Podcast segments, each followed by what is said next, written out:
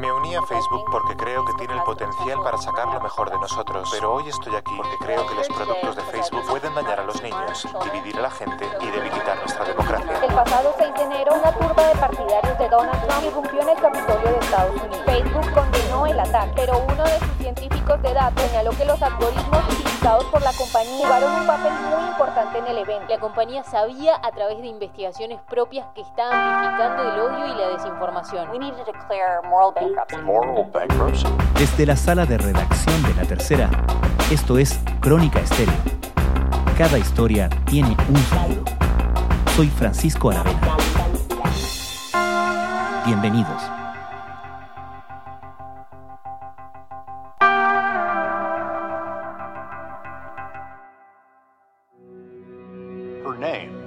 Is Frances Haugen. That is a fact that Facebook has been anxious to know since last month when an anonymous former employee filed complaints with federal law enforcement. The complaints say Facebook's own research shows that it amplifies hate, misinformation, and political unrest. But the company hides what it knows. Hace un poco más de una semana, un nuevo escándalo sacudió a Facebook y lo puso una vez más en la mira de reguladores, críticos y ciudadanos preocupados por su enorme influencia.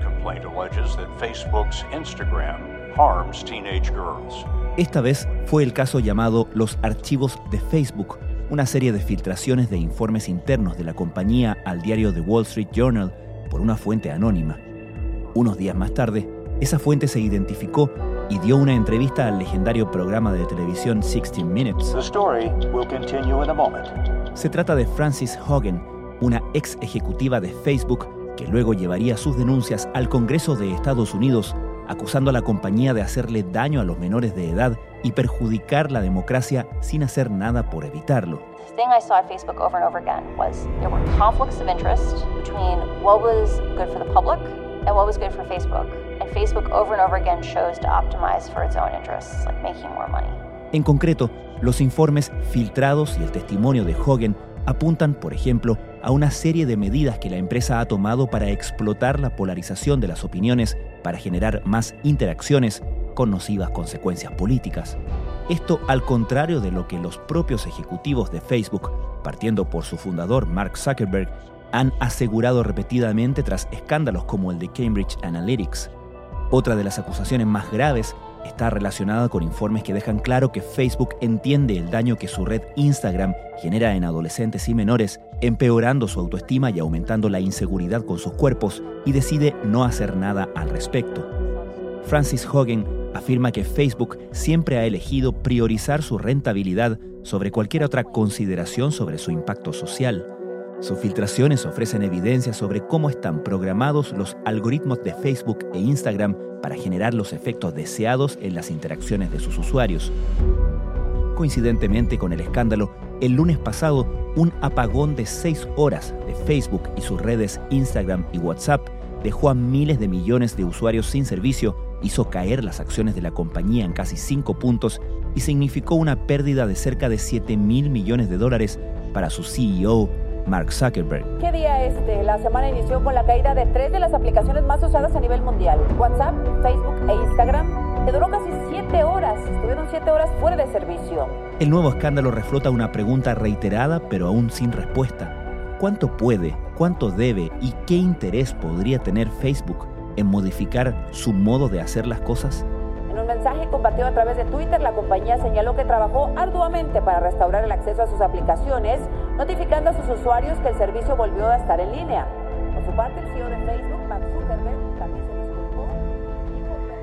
Yo creo que un proceso casi como una bola de nieve que se venía gatillando desde hace mucho tiempo con Cambridge Analytica, con muchas revelaciones que salían poco a poco, en un medio, después cada seis meses, que se decía que el mismo Zuckerberg ha tenido que salir en su fanpage a explicar muchas cosas, por ejemplo, porque la noticia más viralizada en Facebook era una noticia que decía que las vacunas no servían. Entonces fue una bola de nieve que yo creo que explotó primero con la revelación del Wall Street Journal y después con la aparición de la Frances Hugin en el programa de televisión y yo creo que al final todo esto terminó incentivando también que los medios que no le tienen mucho cariño a Facebook y el Congreso, que menos, ya sabemos cómo funcionan los parlamentarios, no solo en Chile, en muchas partes, tenían el enemigo perfecto y así explotó.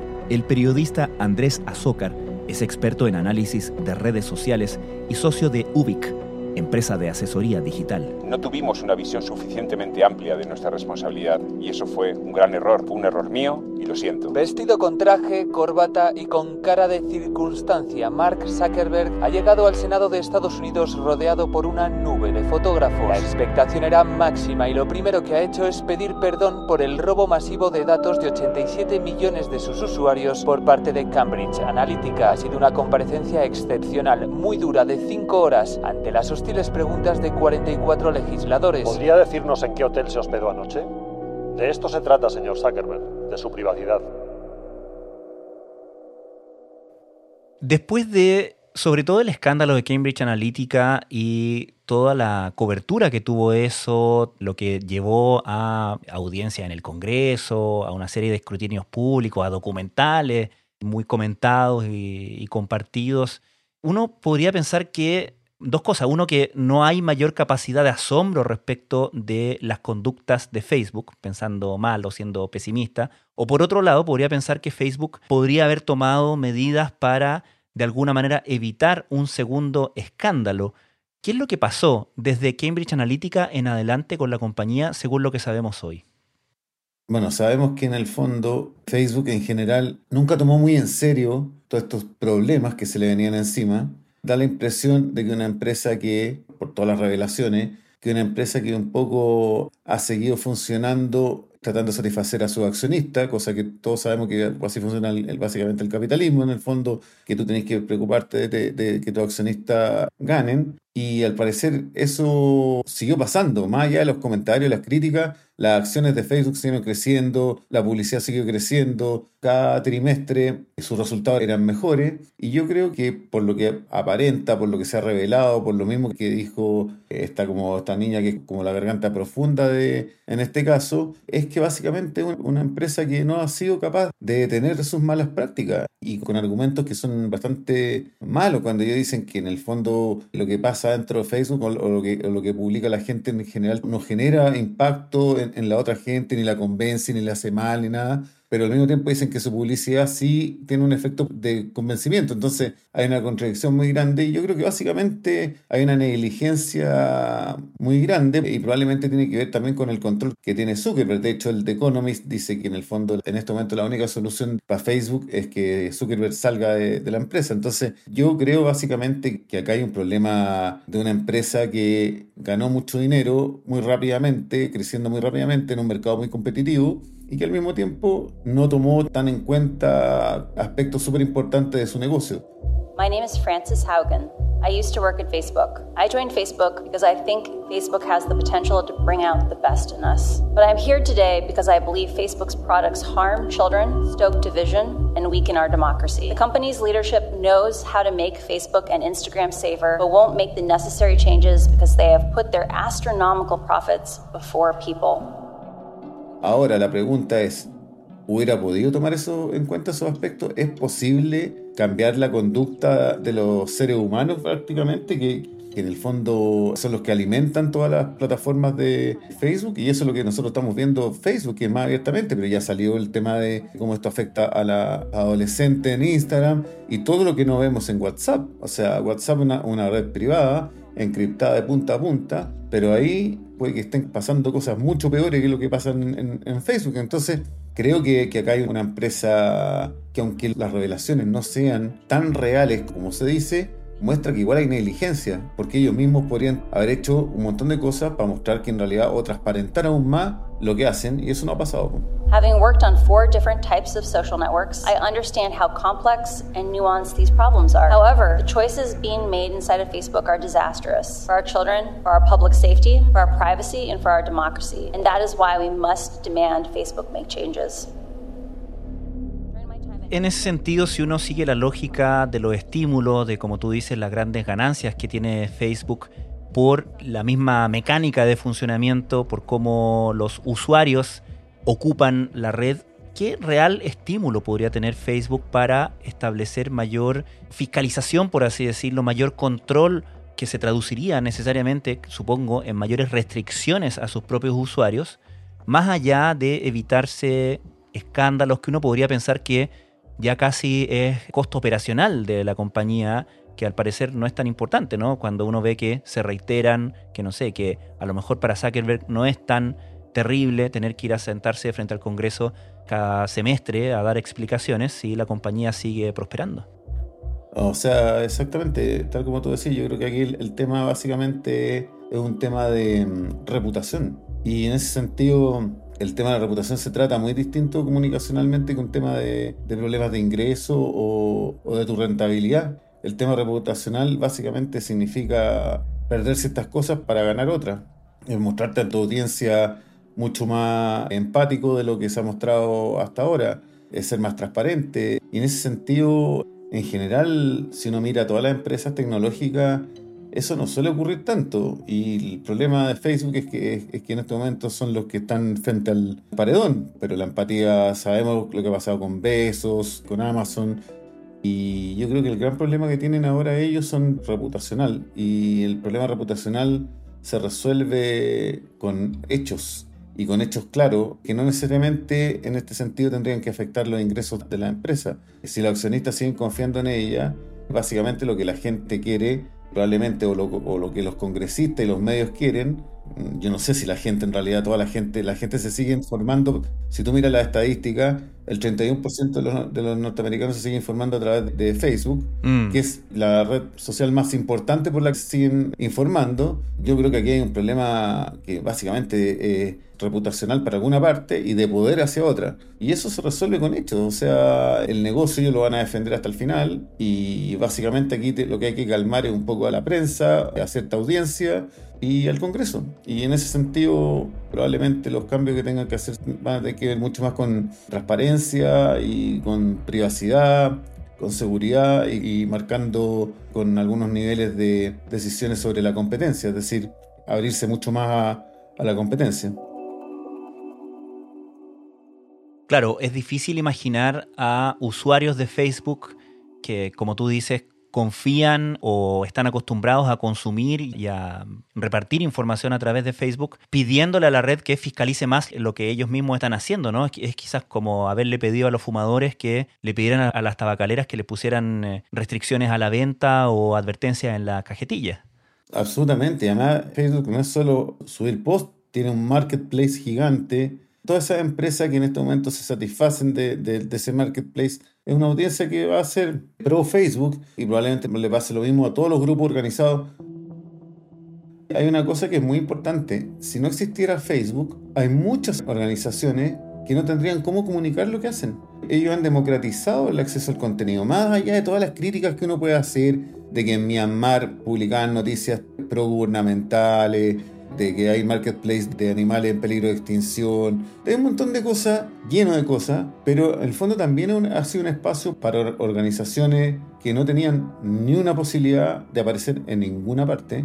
Nada es tan negro y tan blanco, lo sabemos, y, en este caso ese, es el punto. Ahora, una de las revelaciones que yo creo que, que es la más compleja para ellos, pensando en el futuro, es que es probable que ellos hayan escondido los resultados de la pérdida de audiencia, sobre todo de la pérdida de audiencia joven. Y eso sí que puede ser complejo porque significa que ellos han estado engañando a los avisadores y eso ya es un tema legal fuerte. Es una de las cosas que no se ha hablado tanto porque es mucho más interesante los otros temas en términos generales, pero el tema de esconder la baja de audiencia joven que siempre pareció muy raro que Facebook siguiera teniendo mucha audiencia joven. Claro. Cuando tenía competencias como de TikTok y Instagram y otras cosas. Y ese tema puede ser muy complejo. Y ese, ese tema yo creo que va a ir explotando de a poquito más adelante.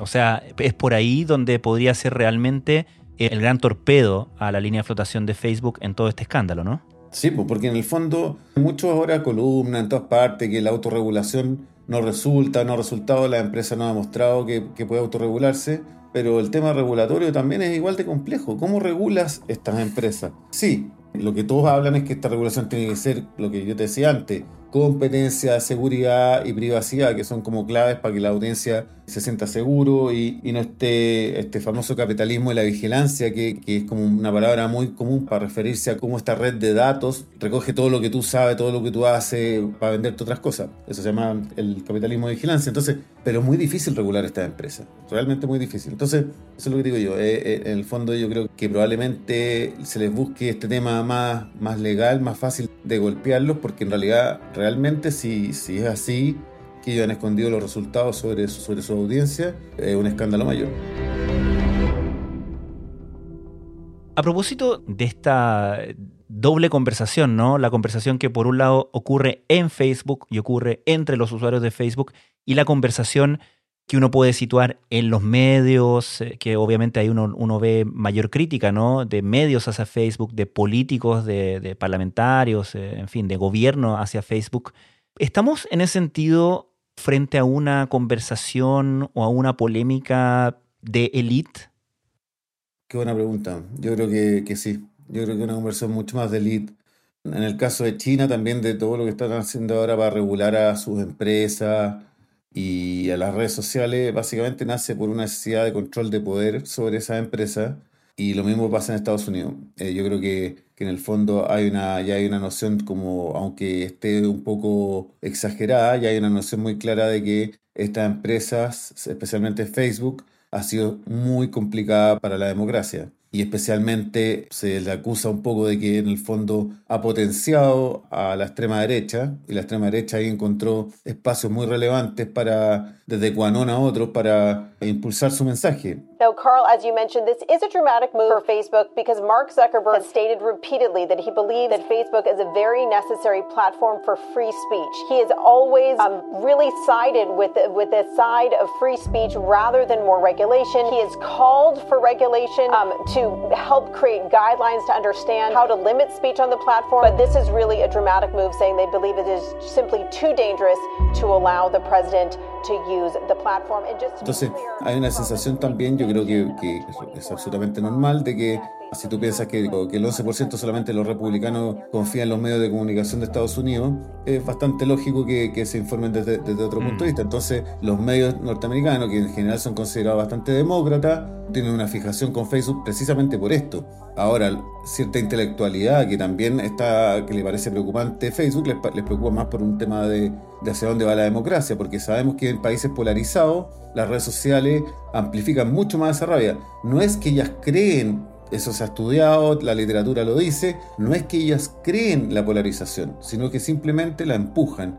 Pero evidentemente que aquí hay una discusión de élite, porque básicamente es cierta élite la que siente preocupación por esto. El resto de la gente consume los contenidos, probablemente como todo el mundo de tener una opinión crítica, pero esa opinión crítica no le importa tanto a la hora de ir y consumir. Acá sí, yo estoy de acuerdo contigo. Esta es básicamente una conversación de élite y una conversación de poder, por lo mismo. Y en ese sentido, poniéndome desde el punto de vista quizás de alguien más desconfiado de los medios, ¿podría verse toda esta polémica como una reacción de una industria que ha sido fuertemente herida sino mortalmente, por Facebook, que es la industria de los medios de comunicación de masa, los medios de comunicación tradicionales, contra su archienemigo. ¿Podemos verlo con esa, con esa desconfianza, como tú dices, como una lucha de poderes? Absolutamente. También está eso. Si ves como los medios, al primero que, que atacaron, básicamente con peticiones a, las instituciones de regulación en Europa y en Estados Unidos y en Australia, es a Google. Google fue de los primeros en, mm. en ser criticado por el manejo de la publicidad y han tenido que abrir financiamiento para medios de comunicación. Bueno, y Facebook también. Y en el caso, yo creo que en el caso australiano es muy importante Murdoch, que ha impulsado, evidentemente, por el daño que le ha generado a, su, los ingresos de sus medios en, Australia. Y en Estados Unidos, evidentemente, también hay un golpe al, negocio. En algún momento, Facebook se acercó mucho a los medios y le ofreció una, herramienta llamada Instant Articles. Y estos Instant Articles iban a ser como la panacea para los medios, los medios iban a poder recuperar el dinero que, que, se supone estaban perdiendo, y al final lo único que significó es que no ganaran plata y al mismo tiempo siguieran promocionando a Facebook. Hmm. Por eso este, el fundador de ProPublica, el Dick Toffel, dice en un llamado que obviamente no, nadie lo va a tomar en cuenta, dice los medios tienen que salirse de Facebook. Eso no va a pasar, lamentablemente.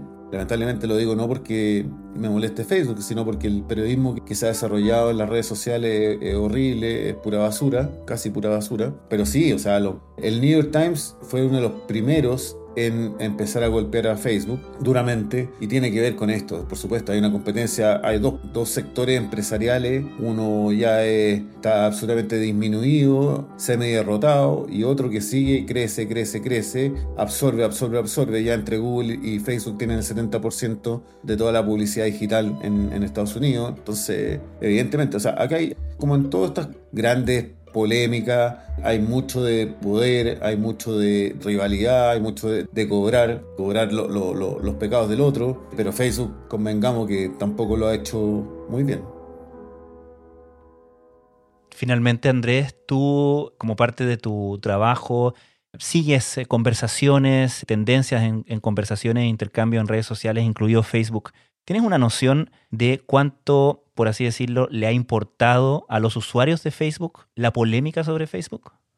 Bueno, de hecho justo había estado buscando Facebook en Facebook. Y la verdad es que en Estados Unidos sí hay una conversión grande, pero si tú miras cuáles son los actores que han levantado más la conversación y que han logrado más, interacciones, son precisamente los medios que están en Facebook. Entonces es muy, mm. muy raro eso.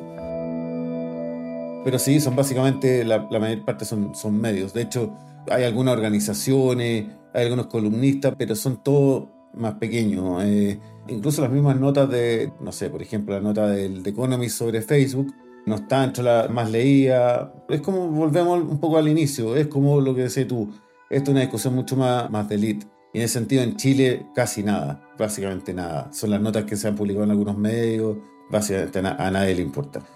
Realmente, lo que decía un columnista del New York Times el otro día, si uno pensara esto en términos claros, tal como empezamos a hablar en la conversación del tabaco, uno tendría que decirle a los adolescentes, no entres a las redes sociales hasta que tengas una edad que puedas manejar todos los impulsos emocionales, porque Internet es pura emoción. Entonces, obviamente, te va a llegar rabia, pero eso es Internet, es un apéndice de Internet. Entonces uno tendría que decirle a adolescente, tú no fumes hasta los 17 o 18, no consumas redes sociales hasta los 17 y 18. Y sabemos que eso es imposible. Tenemos que decirle, no juegues videojuegos, porque los videojuegos también generan daño. Básicamente todo lo que está online, y eso es básicamente porque estamos en una, en una evolución y una transformación que probablemente no entendemos nosotros hicimos daño y a lo mejor no es daño. Yo creo que todavía estamos muy confundidos, pero evidentemente esto no va a generar ningún... Se nos va a olvidar Facebook mañana hasta que vuelva a aparecer o se vaya Zuckerberg y vamos a seguir en la misma conversación. We need to declare moral bankruptcy. Moral bankruptcy. Moral bankruptcy is an opportunity for Mark, for Facebook, to come in and say, we completely messed up. Some of it's our fault, some of it's not our fault. we have gone in so far over our heads that we need a reset. Andrea Zócar, muchas gracias y nos encontramos en la siguiente conversación entonces. Muchas gracias por invitarme. Chao Francisco.